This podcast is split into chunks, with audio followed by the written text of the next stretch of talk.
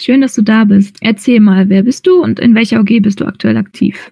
Ja, ich bin Amelie, 26 Jahre alt und bin in der OG Dortmund aktiv. Ich bin da jetzt leider weggezogen, aber bin extra für den Black Friday auch nochmal zurückgefahren. Was habt ihr denn für eine Aktion gemacht, dass du sogar extra nochmal zurückgefahren bist? Wir haben uns in einem Einkaufszentrum aufgestellt und uns ausgezogen und haben da auf den Klimakiller Fächenindustrie hingewiesen und eine Rede dazu gehalten und Geldflyer geworfen. Also es gab einen Geldregen, ein Bannerdrop und sind dann schnell wieder abgehauen.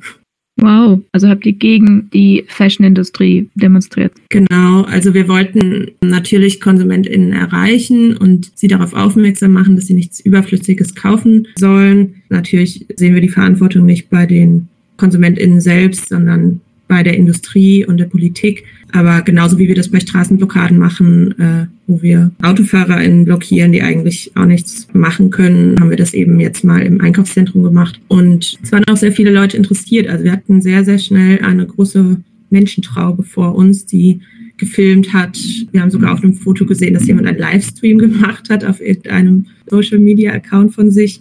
Die Leute sind uns auch hinterhergelaufen, als wir dann das Einkaufszentrum verlassen haben. Also es klingt ja nach einer super Resonanz. Und was war für dich daran ein Highlight oder was Besonderes bei der Aktion? Ja, das Schönste für mich war eigentlich, die ganzen Leute zu treffen. Und dadurch, dass die Aktion relativ niederschwellig war, waren halt auch super viele neue dabei. Und gerade in den Corona-Zeiten, wo wir uns nicht persönlich sehen können und eigentlich das Gefühl haben, irgendwie es stagniert oder wir kommen nicht weiter, war das total toll zu sehen, dass, dass doch noch viele Interessierte bei unseren Aktionen dann auch waren. Voll schön. Ist dir das Thema persönlich auch wichtig? Also jetzt gerade in Bezug auf die Fashion-Industrie? Bei Kleidung ist es äh, super einfach, auf Fast Fashion zu verzichten, weil es einfach so viele Secondhand-Läden und Angebote mittlerweile gibt. Ich nähe auch selber gerne und repariere äh, regelmäßig meine Hosen oder Socken und habe aber tatsächlich erst äh, bei der Rede, die jemand anders geschrieben hat und ich gehalten habe,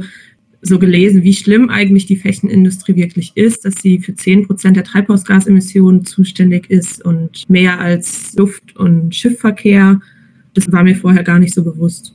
Das war mir tatsächlich auch nicht so bewusst. Das, es ist ein krasses Thema. Ich kann mir vorstellen, dass es ähm, dann auch nicht so leicht ist zu sehen, wie viele Menschen quasi sehr viele Dinge kaufen und äh, du selbst dich bemühst, andere, nachhaltigere Wege zu gehen? Ja, also an dem Black Friday selbst war die Stadt so voll und dieses Einkaufszentrum, das war echt auch schlimm zu sehen. Zusätzlich zu Corona dann auch noch zu sehen, wie Menschen so viel kaufen, was sie eigentlich wirklich nicht brauchen, wo man eigentlich das Gefühl hat, in seiner Blase ist es schon ganz normal, Secondhand zu kaufen und shoppen, das ist eigentlich so nicht mehr wirklich ein Thema, höchstens halt in Secondhand-Läden, ist es schon irgendwie merkwürdig, dass Menschen das immer noch so machen.